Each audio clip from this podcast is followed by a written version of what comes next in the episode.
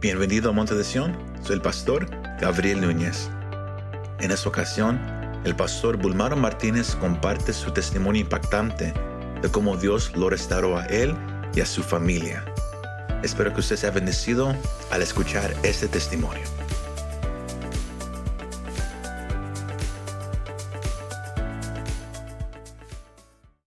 Quiero leer en la Biblia Juan capítulo 10, verso 10. Y no más, antes de entrar en la palabra, quiero aportar un poco de la palabra de Dios, algo muy importante para nuestra vida espiritual. Quisiera nomás dar uh, un resumen de mi testimonio. El testimonio lo quiero compartir un poco solamente para que usted se dé cuenta que el Dios que tenemos es un Dios poderoso para liberarnos, para desatar, para cortar, romper cadenas, yugo, pacto del, con el diablo, todo. ¿Qué dice Juan 10:10? 10? ¿Me lo puede leer, por favor? Juan 10:10. 10.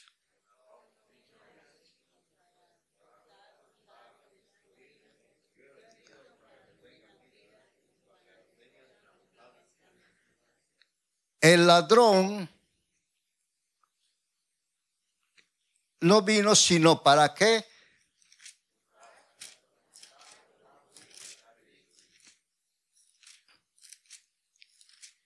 ¿Y quién es el ladrón? Vino para robar, matar y destruir. Cuando entró el pecado en el mundo a través de un solo hombre, Adán, hermanos, vino a distorsionar toda la humanidad. Y nosotros nacemos con una naturaleza pecaminosa. David dijo, en pecado fui concebido. Un niño no puede hacer cosas malas si no lo ve a través de una imagen. Lo que ve el niño es lo que va a hacer, porque el niño es inocente. Dejad, dejad venir a mí los niños, porque de los tales es el reino de los cielos, dijo Jesús. Y los niños ven lo que papá y mamá hace, ¿sí o no? Oyen lo que papá y mamá dice y después lo ponen en práctica. Se activa la naturaleza pecaminosa. Empieza a ejercer el pecado. Todos nacimos, hemos nacido de una naturaleza pecaminosa. Consecuencia del pecado cuando en realidad nacemos muertos espiritualmente. Porque la paga del pecado es muerte. Todos estábamos muertos en nuestros delitos y pecados. ¿Sí o no? ¿Alguien era justo? Ni uno. Ni uno. No existe. Ni bueno. Ay, mi hijo era muy bueno, no sé por qué lo mataron. Mi hijo se acaba de, salió de la cantina, trajo su troca y empezó a investir a la gente. ¿Eso era la bondad que su hijo tenía? El pecado, Satanás vino a matar, robar y destruir. A mí me tocó ser pisoteado por Satanás, que el Señor lo reprenda en este momento porque ahora mi pie lo tengo en el cuello de Satanás, porque él una vez me tuvo así. A la edad de 20 años, 21 años, yo no probaba alcohol, odiaba lo que es el alcohol. Me caían mal los borrachos, porque olían, apestaban feo. Yo no sabía lo que venía atrás, hermano. Era deportista. Me gustaba mucho el deporte, natación, básquetbol. Yo arreaba chivos y mulas, dijo Pedro Infante, una película. Trabajé en el campo, lo que quiero decir. Aprendí a jinetear, a montar toros. Monté en los jaripeos. Era yo muy atrevido, muy tremendo. Practiqué lucha libre, defensa personal. Era un deportista a los 20 años, hermanos. Tengo 70 años ahorita. Pero no le estoy presumiendo lo que a donde yo quiero llegar es esto. Nunca imaginé atrás de la puerta o atrás de la página qué es lo que venía a mi vida. Porque Satanás, el plan que tiene de destruirte porque eres imagen y semejanza de Dios, te odia, me odiaba. A este lo voy a destruir de esta manera. A cada quien tiene reservado en una forma cómo destruir un hogar, una familia, matrimonio. Porque vino a robar tu felicidad. Vino a destruir tu matrimonio. Vino a matar tus ilusiones. A eso vino. Y cuando yo, según yo, muy dado al deporte. Y de tanto deporte, usted ya sabe esto, porque no cree que venga de otro mundo, ¿verdad? No es extraterrestre. Para que no sepa que me decimos muchas veces, los amigos, los amigos dice, ay, los amigos me invitaron, los amigos me invitaron. Si tú no aceptas y no recibes eso, la culpa no lo tienen los amigos. La decisión es nuestra. En ti está la decisión, quieres o no. Aún Jesús, para dar la salvación y vida eterna, Él es caballero, te pregunta sí o no. El que quiera venir en pos de mí, niéguese a sí mismo, toma tu cruz y sígueme cada día. El que quiera. Es un caballero pregunta. Y el que quiere, pues toma su cruz y ya vamos, ¿verdad? También le dijo al enfermo, ¿quieres ser sano? Sí, Señor pues es sano. Pregunta. Satanás no preguntó, él quería destruirte, punto. Entonces, hermano, hasta que un día los deportistas, que le, vuelvo a repetir, sabemos eso en el mundo, ¿verdad? Los deportistas entonces agarran, se van, ah, logran un triunfo, logran, este, ¿cómo se llama? Algún trofeo, lo que sea, y regresan a celebrarlo con alcohol fracasan, perdieron alcohol. Y una de esas cayó. Entonces, en una de esas los amigos se insistieron, ya habían insistido, yo no quería, hasta que un día, hermano, escuche esto. Acepté una copa, soy de Oaxaca, ya reina del mezcal. Y le entramos duro con los de Jalisco, que el tequila, ¿verdad? Pero yo les gané. Entonces, probé el mezcal, hermano. La primera vez que agarro una copa así, me la empino y nunca más pude quitarme esa copa de la boca. Nunca más.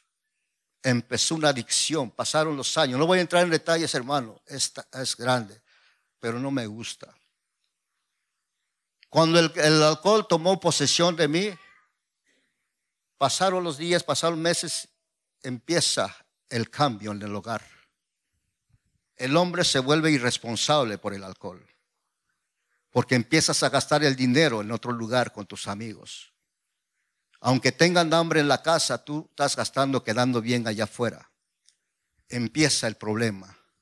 Descuidas el matrimonio, descuidas tu hogar, empieza a venir el problema. Los hijos ¿Cómo se, van a acercar a ti? Maloliente y luego mal ejemplo. Empieza el pleito en la casa, empieza la violencia. Todo empezó a arruinarse mi vida.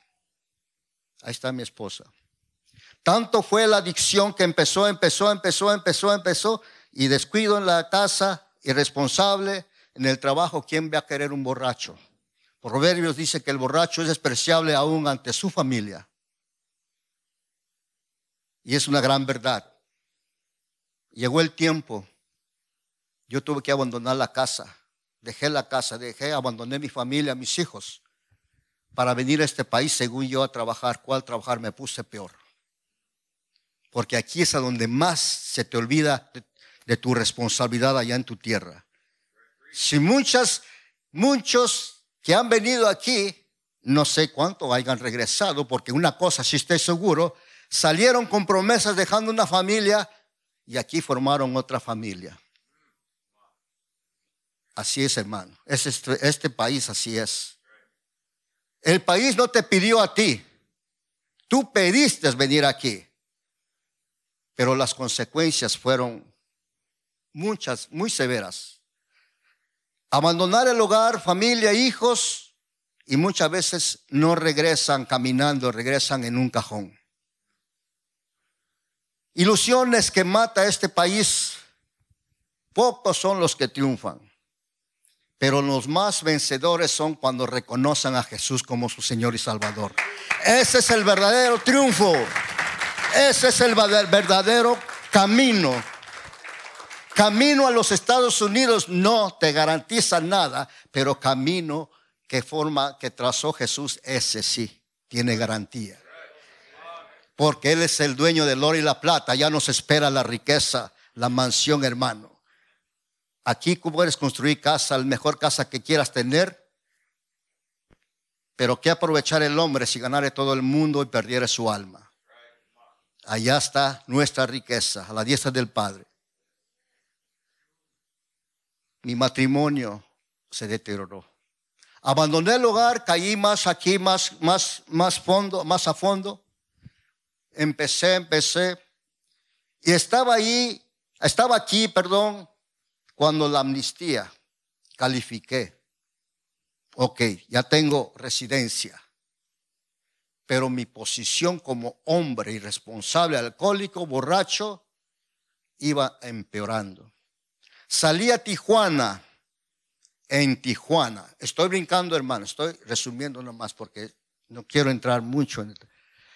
En Tijuana llegó el momento cuando Dios se presenta en mi vida, pero estaba mi vida arruinada. 18 años me separé de mi esposa. ¿Usted cree que una familia, un hogar, un matrimonio se restaure 18 años separados? Un pastor me dijo en el instituto bíblico lo mismo también, mi esposa dice no lo repitas, pero es testimonio. Porque la fe de usted, la mía, puede ser que digamos yo tengo fe también, pero ¿cómo es la capacidad de su fe? Todos no tenemos el mismo nivel de, de fe, de capacidad de fe. Unos lo tienen así, otros lo tienen grandes. Eso es verdad, hermanos. No todos vamos a tener lo mismo que yo tengo, que lo mismo que tenga usted. Pero a mí me dijeron, tu matrimonio como mexicano, siete años de separación anulado, no cuenta.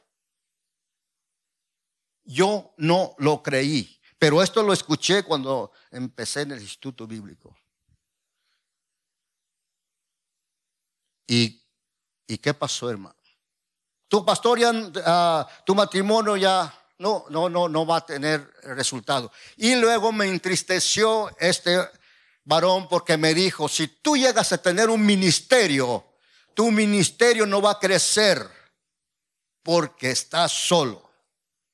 Pero yo le dije, mi hermano, le dije, mire, agarré la Biblia y le dije, la Biblia me enseña otra cosa, que un matrimonio el hombre no lo separa sino hasta la muerte. Y yo lo creí la palabra de Dios. Creí esta palabra, hermano.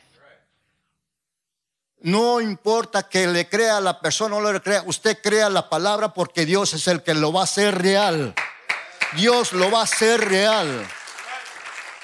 No ponga oído lo que le diga un líder, aún nosotros los pastores. Yo no puedo salvarlos. El que salva es Cristo no el pastor, no la pastora, pero sí son buenos consejos. Yo recibo buenos consejos de mi pastora, pero tengo que ir a la Biblia porque la Biblia me respalda de la promesa de Dios. Nunca diga, ay, mi pastor fue lo que me dijo. Es que así me dijo mi pastor, es que así me dijo mi pastor, es que así me... ¿Y qué le dijo Cristo? ¿Qué le dice Cristo? ¿Qué le dice Cristo? Muchas veces nos equivocamos. No hay que poner la mirada en los hombres. Hay que absorber el consejo que viene en la palabra. Esa si la agarro. pero no puedo agarrar por la conducta de un pastor. No estoy en contra, si me explico, pastor. Seamos realistas. Como dijo mi esposa un momento, vienen a, buscarnos, nos venían a buscar en el pueblo, consejería, y tengo, pero tengo que abrir siempre la Biblia, tengo que basarme en lo que dice la Biblia. Yo no puedo dar un consejo basado en mi conocimiento humano porque fracaso.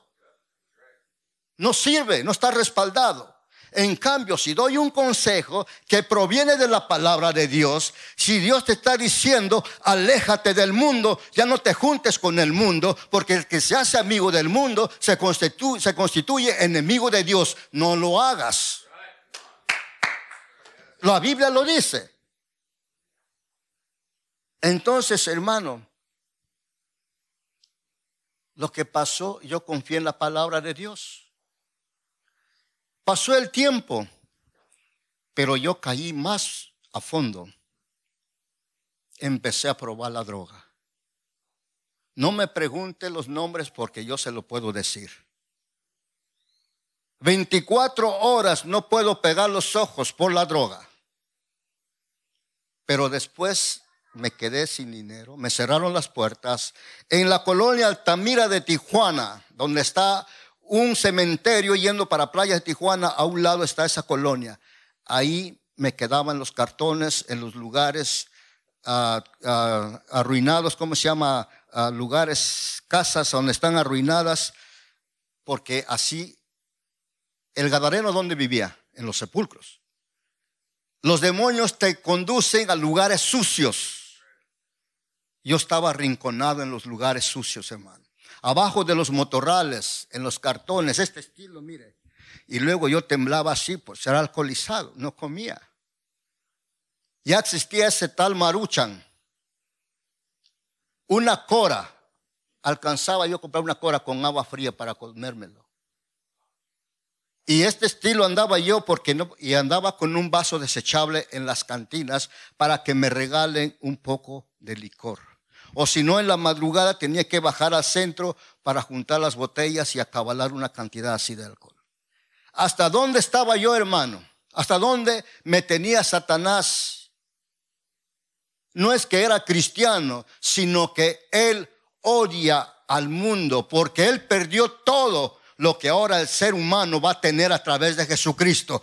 Él lo odia porque él no puede tener lo que usted tiene, hermano.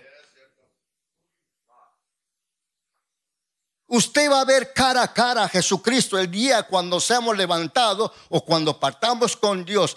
Pero, Satanás, ¿qué hubo? Mateo 25 en adelante habla de que Satanás será lanzado al lago de fuego juntamente con sus ángeles caídos. Perdió la oportunidad por orgulloso, vanidoso, altivo. Quiso ser igual a Dios, ¿verdad? Imagínate, ¿de dónde sacó ese pero usted y yo, hermanos, no quisimos eso, sino que nosotros fuimos afectados por la transgresión de un hombre. Pero Jesús no nos dejó a la deriva y agarra el Padre, dice, mi hijo, vete a rescatar a aquellos que están en Santa María, porque yo los quiero para que vivan en mi reino conmigo por todos los siglos de los siglos. Dios tiene un plan para su vida. ¿Qué, ¿Cómo vivió usted? ¿Su vida cómo fue? Jesucristo nunca cuestionó, nunca nos ha cuestionado, sí o no. ¿O acaso le dijo, ah, no, tú, tú, mira, tú robaste o tú cometiste adulterio, tú esto y esto, y esto. No te quiero, yo sí quiero a este, el otro. Jesús no, no, no cuestionó, hermano. Si al más vil pecador tiene perdón, usted y yo, hermanos, somos de un precio bien valioso ante los ojos de Dios. ¿Usted sabe que usted sabe que usted costó bien caro ante Dios? Precio de sangre, hermano. Precio de sangre. Somos carísimo. ¿Se imagina en el mundo que nos da, un penny por nosotros? Yo tiradote allá, todo alcoholizado, hermano. Pero le voy a decir algo bien importante, hermano. Siempre aconsejo esto cuando predicamos la palabra de Dios. Usted va a ser luz en las tinieblas.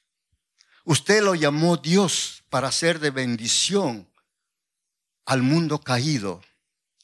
Usted lo sacó Dios de ese mundo perdido para que usted sea instrumento, extender su mano y levantar al caído. Nunca le dé asco cuando ve un alcohólico, hermano. Acuérdese que Él es imagen y semejanza de Dios. Hay dos mandamientos que muchas veces, muchas, lamentablemente se ha quedado al, al olvido. Uno que se conoce como el Shema de los judíos. Amarás a tu Dios con toda tu mente, con todo tu corazón, con todo tu ser, ¿verdad? Y el otro, semejante, amarás a quién? ¿Y quién es tu prójimo? Tu vecino, tu hermano, la gente que está allá afuera. Los inconversos son nuestros prójimos. Los otros de la casa somos hermanos, somos familia, pero ¿qué hay con las demás personas? Hermano, si no amamos a Dios, ¿cómo vamos a amar al perdido? ¿Cómo lo vamos a amar si decimos y también nos convertimos mentirosos? Ay, yo amo a Dios y amo. Y pasas de largo como el samaritano, pasas de largo. Y el otro tirado ahí todo maltratado. Dios nos enseñó a amar. Un hombre se acercó a mí una vez, estaba, estaba sentado así a una, a una banqueta, todo mal. Quiero decirles, hermanos, tengan mucho cuidado. Va a haber, va a haber personas, o a lo mejor se les presentó alguna persona. Aún en, en este tiempo, así como en el Antiguo Testamento se presentaban ángeles, también se puede presentar ahora en la vida de cada, de cada varón, cada cada hombre, cada persona, en forma humana, se puede presentar, así es como Dios se presenta también. Llegó un hombre me abrazó y de repente oí y me dijo, ¿sabes una cosa? Me dijo, Jesucristo te ama y no quiere que estés así en esa condición. Él murió por ti en la cruz para que tú vivas palabras claves. No, no tuvo que decirme muchas cosas. Yo seguía así. Y me, cuando me volteé, yo voy a dónde saqué él.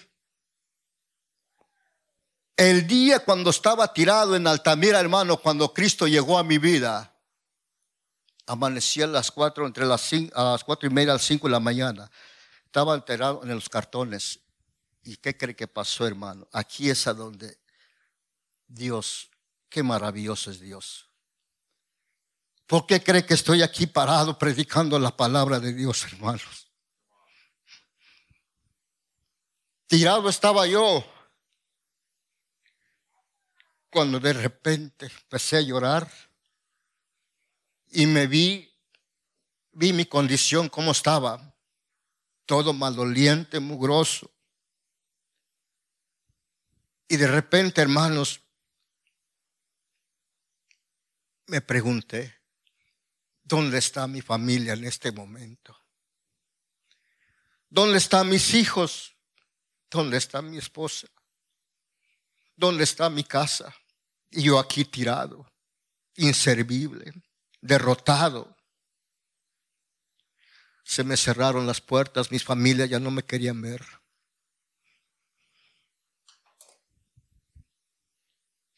Empezó eso a trabajar en mí. Y dije yo, ¿cómo es posible que yo haya caído tan bajo cuando era un joven deportista? En el mundo era maestro de, de vals, enseñaba, instruía jóvenes en los 15 años. Me decía maestro y todo, perfumado el muchacho, pero me hubieran visto en la condición que estaba, hermano. Y yo me acordaba, dije, ¿dónde está mi esposa, mis hijos? ¿Qué está pasando? ¿Ya comieron? ¿Por qué me pasó eso? Y cuando ahora me doy cuenta que la Biblia, que el Señor cuando llega el Espíritu Santo te, te reargulle de pecado y tú reflexionas, llegó el momento, llegó Cristo. Y me acordé de la palabra de aquel hombre que me abrazó y me dijo, Jesús te ama, no quiere que tú estés así. Me acordé de la palabra. Entonces yo hice dos peticiones que nunca se me van a olvidar. La primera petición le dije, Señor, si en verdad tú moriste por mí en la cruz, entonces sácame de aquí, le dije. Sácame de aquí, le dije. Pero si tú no me sacas de aquí, le dije, de la vida esta miserable que estoy viviendo, entonces la segunda petición, quítame la vida, le dije, porque ya estoy hastiado de esta vida miserable. Hermanos, la primera petición en ese momento, en ese instante, cómo me paré, cómo pude pararme así todo tembloroso encaminé para el centro de Tijuana, en la calle Revolución, cruzando calle Madero llegué. Ahí llegaban unos autobuses que vienen de Oaxaca. ¿Cuál fue mi sorpresa en esa mañana que de repente, así como está la hermana, de repente miro, ahí tenía a mi hija frente de mí, llegó de Oaxaca. Cuando Dios hace algo, hermano, lo hace extraordinario. Cosas sobrenaturales hace Dios. Cuando vi a mi hija ahí frente, le dije, mi hija. Y cuando me, dio, me vio y me vio en esa condición, me dijo, papá, eres tú. Y empezó mi hija a llorar, ver mi condición de esa manera, la forma como estaba. Pero en ese momento salió algo dentro de mi corazón. Le dije, mi hija, te prometo que nunca más me vas a volver a ver así, le dije. Tal palabra pareciera que viniera de una convicción, de algo seguro. No sé ni por qué lo estaba confesando, hermano. Ahí empezó una transformación. Apocalipsis 25 en adelante usted lee y dice Jesús, dice, he aquí yo hago nuevas todas las cosas. He aquí yo hago nuevas todas las cosas. Ahí empezó mi cambio. Pasó el tiempo empecé y pasé de mojado, ella pasó de mojado y llego yo teniendo papeles, está mal estaba yo. Llegamos a Mor Park. Y en Mor Park, tenía un hambre de la palabra de Dios. ¿Cuánto han tenido hambre de la palabra? El primer amor se llama. Quería yo escuchar la palabra, quería yo que alguien me hablara de Dios. Y encontré una iglesia, conocí a un pastor de Guatemala llamado José Luis Amezquita, 20 años lo conocimos. Y cuando abrieron la iglesia entré y empezó a predicar, pero yo estaba ansioso y tenía una carga. Y cuando él hicieron la invitación, hermano, quien aceptaba a Cristo, me paré y me fui al frente. Y llegué al frente, me caí así en el altar, hermano, que sonó mis rodillas porque es de madera los pisos, ¿verdad? Ya no me pude levantar, empecé a llorar amargamente, empecé a llorar, descargar hermanos, empezaron los hermanos a venir a abrazar. Ore siempre cuando ve un hermano afligido, acérquese, abrácelo hermano, yo te amo, ¿cuál es tu problema? Estoy contigo, llorad con los que lloran, dice la Biblia, y reír con los que ríen. Me abrazaron y me empezaron a orar conmigo. Y cuando me paré, cuando me pararon, porque no podía pararme, hermano, descargué todo ahí y me sentí con una, una livianez, algo se me fue, se me quitó de encima, pero bien tranquilo, una paz, ahí empezó la transformación. Y después, poco, poco después, pasaban los tiempos y un día experimenté algo extraordinario, el bautismo del Espíritu Santo, cosas sobrenaturales que nunca había yo experimentado. Y después me llamaron al frente, me ungieron me quitaron los zapatos, me ungieron los pies y me pasaron adelante la segunda, la tercera vez y me dijeron el Señor, te dice que tú vas a ser embajador de su palabra. Hace 22 años que sucedió esto, hermano, y ahora mire qué es lo que estamos haciendo. ¿Qué estamos haciendo ahora? Bendito sea Dios Todopoderoso. Cuando te llama, hermano, hazle caso. Llora, gime, dile gracias papá. Gracias por reconocer mi miseria. empezó, pero la última, hermano. Aquí viene lo extraordinario de nuestro Dios. Me pasaron a frente, me dice, dice el Señor, dice la pastora, dice el Señor, en siete meses te entrego tu familia.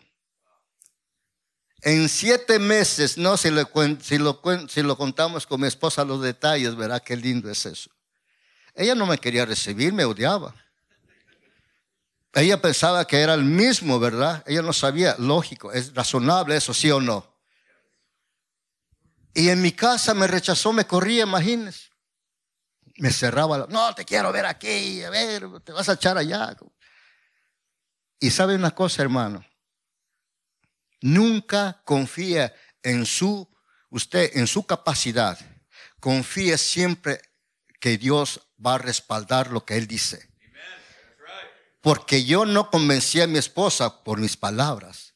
Él, lo, él lo la convenció. Él la convenció, llegó el día y me dice, aquí están tus hijos, aquí está tu casa, aquí estamos todos. Y aquí está conmigo, por más que quiero alejarme, ahora no me deja.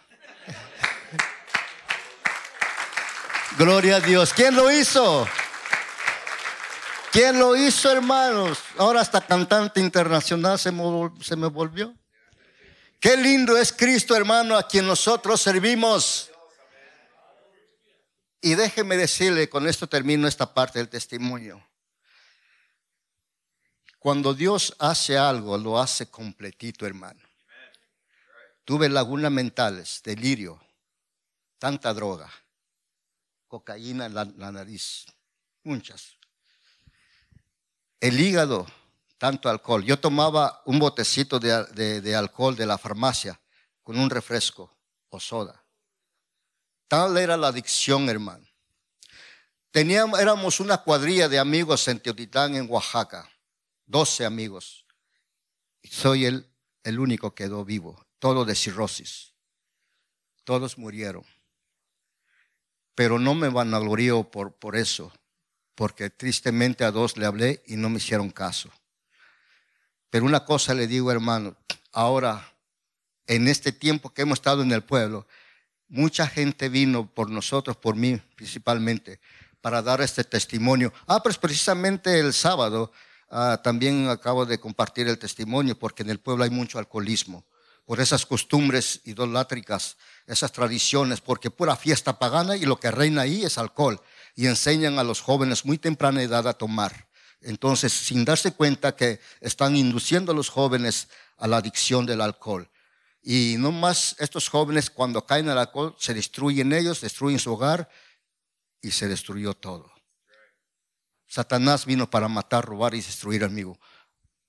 Hermanos, a eso vino Satanás. Pero Jesús dijo, yo vine para dar vida en abundancia y el Hijo de Dios apareció para deshacer las obras del diablo. Amén. Denle un aplauso a Cristo, hermanos.